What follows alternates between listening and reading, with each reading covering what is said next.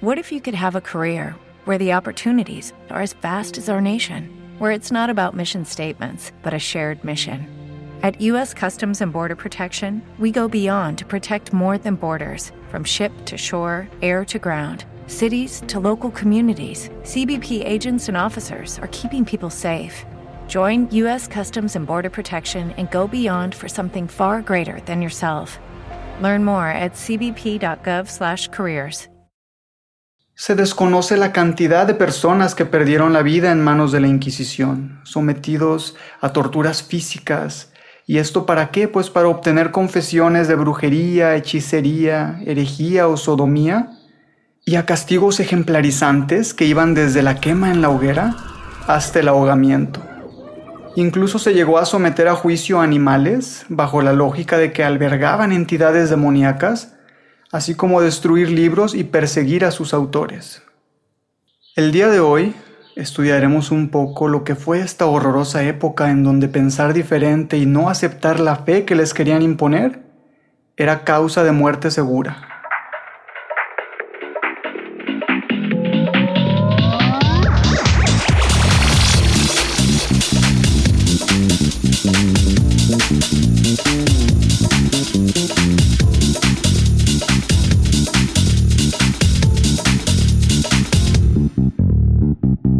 Hola, hola, ¿cómo están? Espero estén de maravilla. Esta semana recibimos ya la primavera con el equinoccio y esto marca un cambio de estación. Los árboles van a retoñar y los días más calientes están por venir. Mi nombre es Moisés Guzmán y les doy la bienvenida a Sabiduría Oculta, tu fuente de conocimiento místico, esotérico y espiritual. Y si estás listo para expandir tu mente, vamos a adentrarnos un poco en un tema que pues ha sido una de las épocas más oscuras en la historia de la humanidad, en mi opinión. ¿Qué se te viene a la mente cuando escuchas estas dos palabras juntas?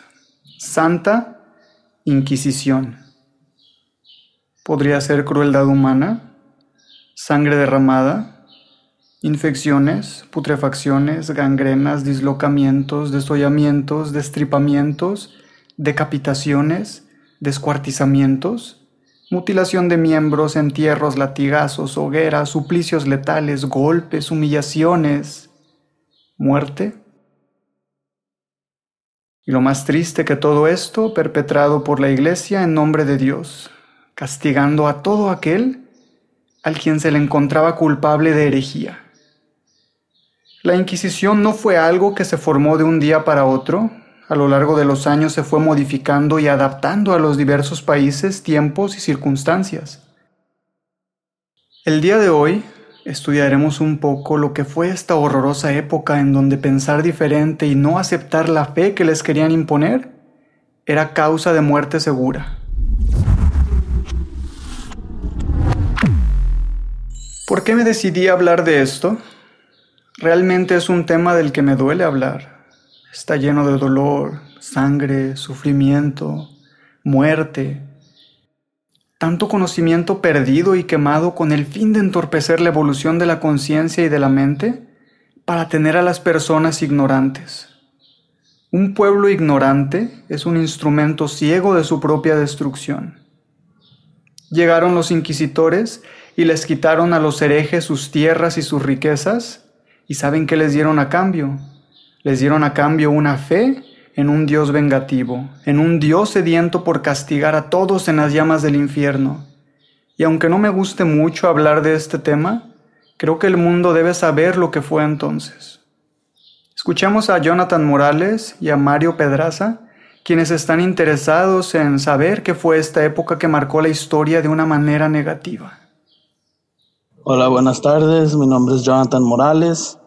Ah, me gusta mucho tu podcast y lo recomiendo mucho. Ah, tengo una pregunta de la Santa Inquisición. ¿Cuándo y por qué se creó la Santa Inquisición?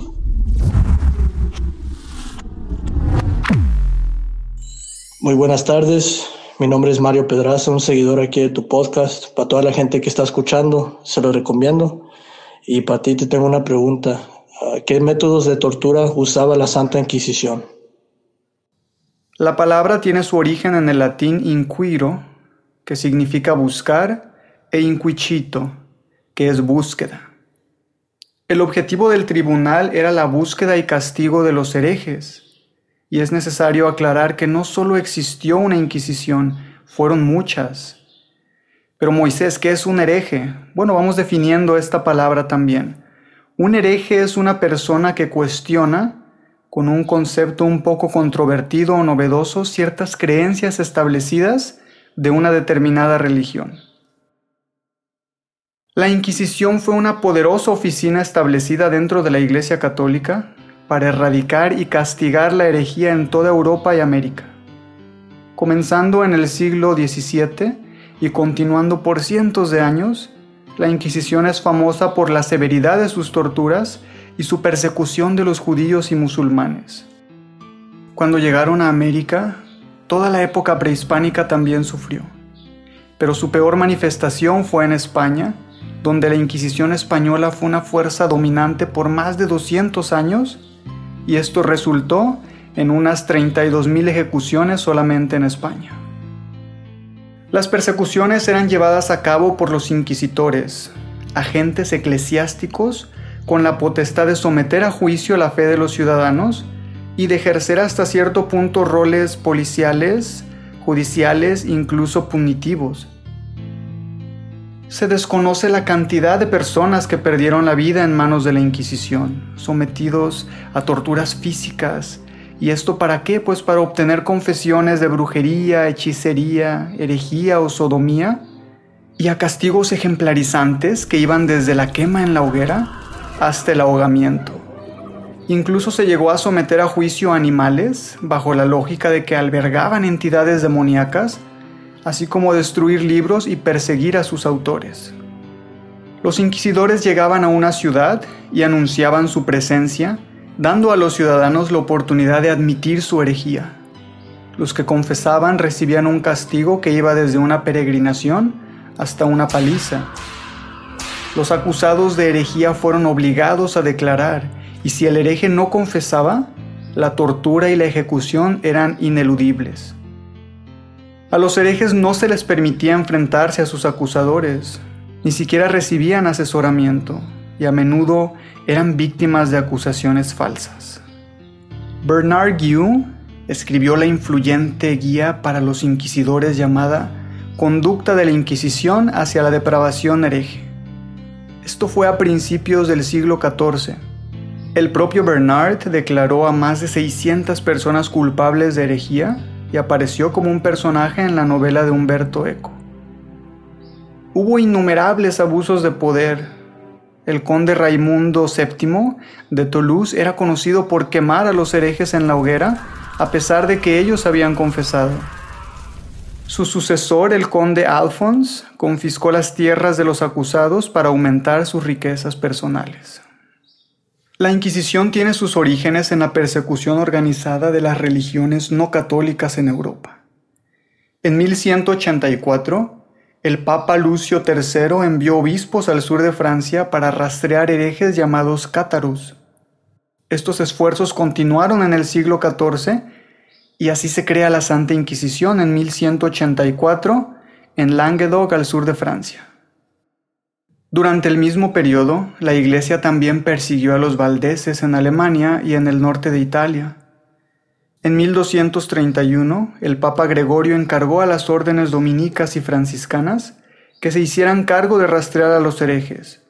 Luego se aplicó en momentos específicos como en el Reino de Aragón en 1249, sentando así las bases para lo que fue después la célebre Inquisición española una de las más crueles en la historia y también en Portugal y en Roma, llegando incluso a las colonias de América. Por esta razón se crea en 1231 la Inquisición papal mediante la bula Excommunicamus del Papa Gregorio IX. En esta nueva aparición, la organización dependería directamente del sumo pontífice y no de los obispos locales. Posteriormente, en 1252, el Papa Inocencio IV autorizó el uso de la tortura para obtener la confesión de los reos de la Inquisición, mediante su bula ad extirpanda, y esto dio origen a toda una variedad de penas aplicables, entre las que estaba la pena de muerte para los herejes que no abjuraban a sus falsos credos.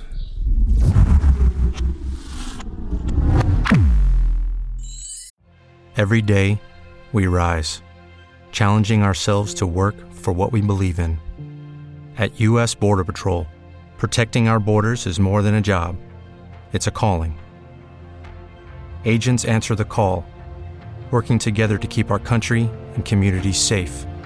If you're ready for a new mission, join U.S. Border Patrol and go beyond. Learn more at cbp.gov/careers. A lo largo de la Edad Media, la Inquisición tuvo varias fórmulas y apariciones. La primera fue la Inquisición episcopal fundada en el siglo II en el sur de Francia. En ella se les daba a los obispos el deber de extirpar la herejía, actuando como jueces y verdugos en sus diócesis. Pero funcionó de manera irregular y esporádica.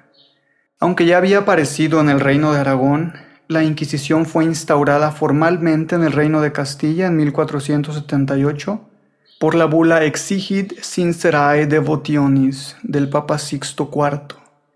Y esto fue para combatir las influencias de los judeoconversos en la Sevilla de la época. A diferencia de otros capítulos de la Inquisición, esta fue promovida por la monarquía, es decir, por sus majestades católicas, y pronto extendió su dominio a otros territorios e incluso a las colonias americanas. Así terminó convirtiéndose en una herramienta del poder real como una suerte de organismo policial interestatal común a todos los territorios españoles. Se sabe de tribunales de inquisición en las capitales virreinales o ciudades importantes de la América hispana de la época colonial, como en México, en Lima, en Cartagena de Indias. En el caso mexicano, la Inquisición llegó junto con los conquistadores españoles por lo que sus primeras ordenanzas fueron en contra de pobladores nativos, como los habitantes de Tenochtitlan o el Calzontzin del pueblo de los Tarascos. Luego de la instauración del orden colonial, se crea el Tribunal del Santo Oficio, directamente dependiente del Consejo de la Suprema Inquisición. Su autoridad estaba en manos de uno o varios inquisitores españoles, quienes contaban con un cuerpo de consultores del Santo Oficio y una suerte de consejo de personas doctas para debatir las decisiones difíciles. Los métodos de la Inquisición eran particularmente violentos. La tortura, la humillación pública y la muerte eran prácticas comunes en su lucha por imponer el dogma cristiano. Eran prácticas bajo el precepto de que la mortificación del cuerpo salvaría o purificaría el alma, de modo que era normal ejercer violencia sobre el acusado hasta arrancarle la confesión deseada. Y una vez obtenida se procedía a un castigo ejemplarizante como la quema en la hoguera o el ahogamiento. A menudo los bienes y las propiedades del sentenciado eran confiscados por la iglesia.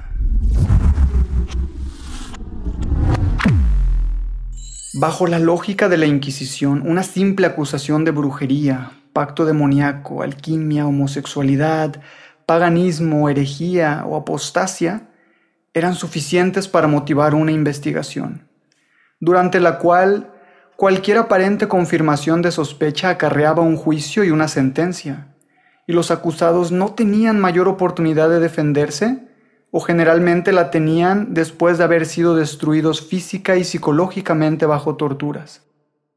El científico Galileo Galilei, defensor del modelo copernicano del sistema solar, y que en mi opinión es hasta el día de hoy una de las grandes mentes de la humanidad, tuvo que vérselas en el siglo XVII con los tribunales de la Inquisición.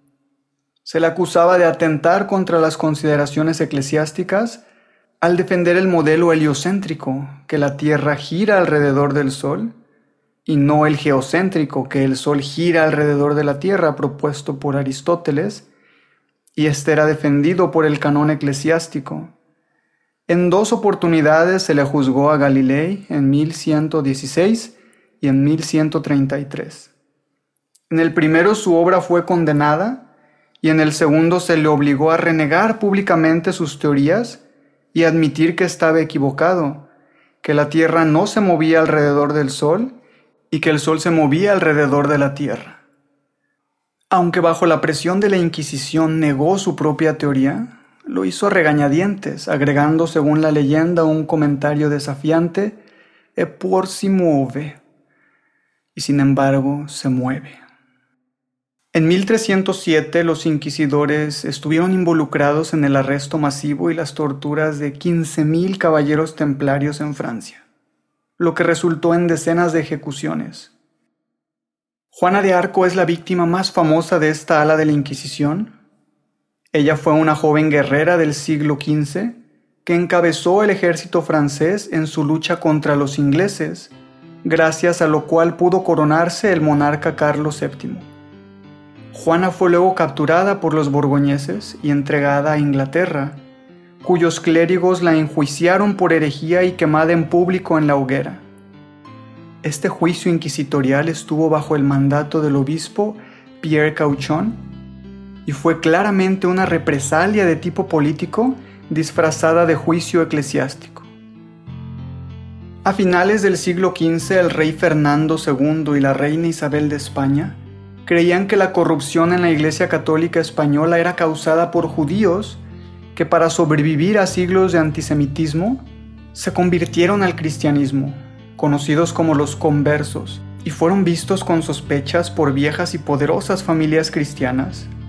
Los conversos fueron culpables de una plaga y fueron acusados de haber envenenado el agua de la gente y secuestrar niños cristianos.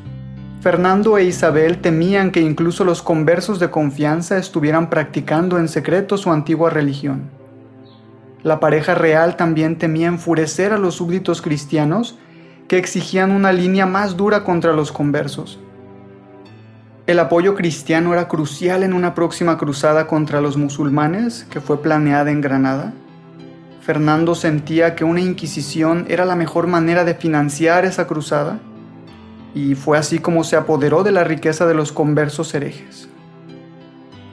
Entre 1266 y 1586 se realizaron no menos de 60 juicios contra animales acusados de crímenes contra el cristianismo. Muchos animales fueron torturados y sentenciados, incluso los vestían como humanos, a pesar que no podían obtener una confesión de ellos. El Malus Maleficarum publicado en el Renacimiento Europeo. El Martillo de las Brujas es un tratado exhaustivo sobre la caza de brujas, atribuido a los grandes inquisitores europeos como el italiano Bernardo Ratengo da Como y el jesuita hispano-belga Martín del Río. También se encuentra incluido el jurista francés Jean Bodin, y este se publicó en Alemania en 1487 y tuvo numerosas ediciones sumando más leña al fuego de la cacería de brujas y hechiceros a lo largo y ancho de Europa cristiana.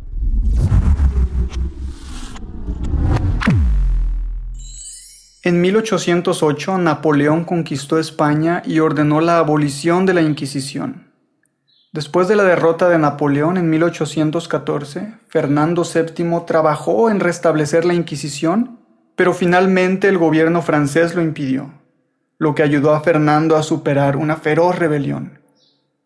Parte del acuerdo con Francia fue desmantelar la Inquisición, que desapareció en 1834. La última persona en ser ejecutada por la Inquisición fue Cayetano Ripoll, un maestro de escuela español que fue ahorcado por herejía en 1826.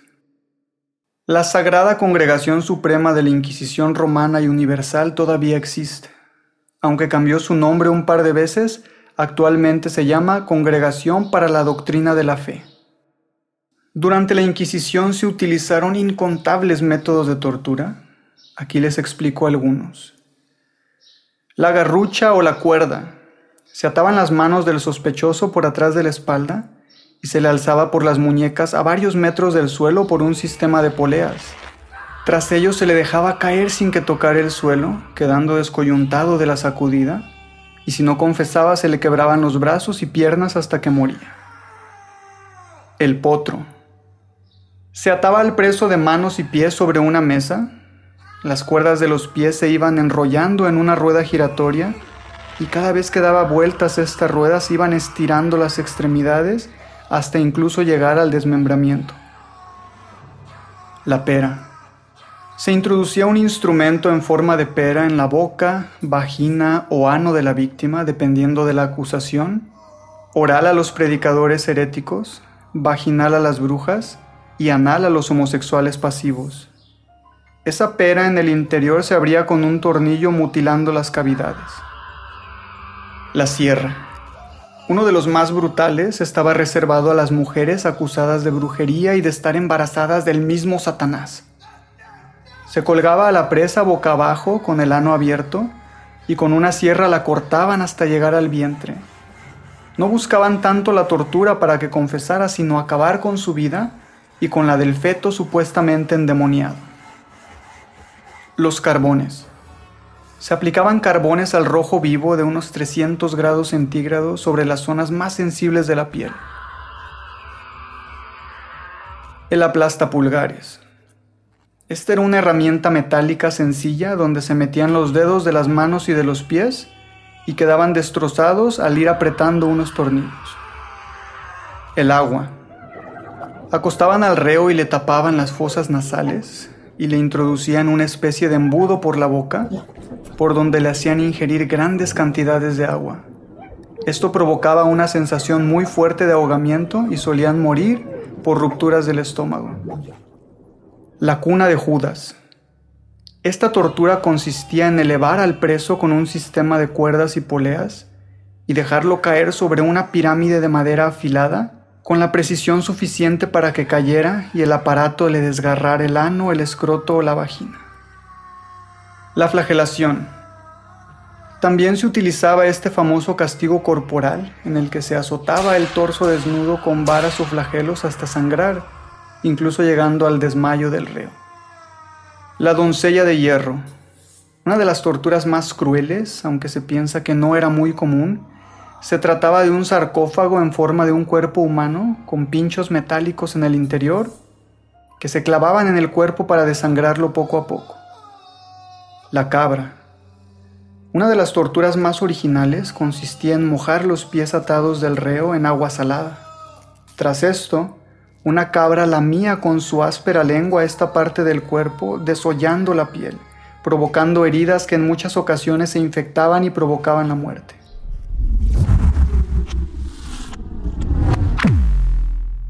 Hoy hemos aprendido sobre lo que fue la Inquisición. Y no le digo Santa Inquisición porque en mi opinión no, no fue santa, no hay nada de santo en todo esto. Cabe mencionar que más del 80% de las ejecuciones fueron hechas a mujeres, ya que la iglesia las culpaba de tener sexo con demonios y las catalogaba de brujas. Nadie sabe a ciencia cierta cuántos murieron a manos de la Iglesia Católica con el fin de imponer sus creencias y enriquecerse aún más.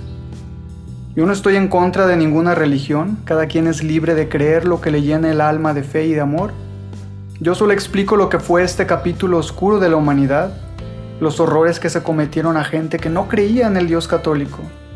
Y es irónico que la iglesia haya asesinado a tanta gente cuando uno de los mandamientos es no matarás y el otro es amarás a tu prójimo como a ti mismo. Esta pesadilla duró desde 1184 hasta 1826. Hemos llegado al final de este episodio. Suscríbete al podcast para que no te pierdas nuevos episodios. El próximo tema seguiremos con el taller de Cábala. Subo un episodio cada sábado por la mañana. Búscame en redes sociales, estoy como Sabiduría Oculta. Ahí subo contenido que fortalece lo que hemos aprendido en este episodio. Si tienes alguna duda o quieres que hable de un tema en específico, ahí también lo puedes expresar. Muchas gracias y hasta la próxima semana.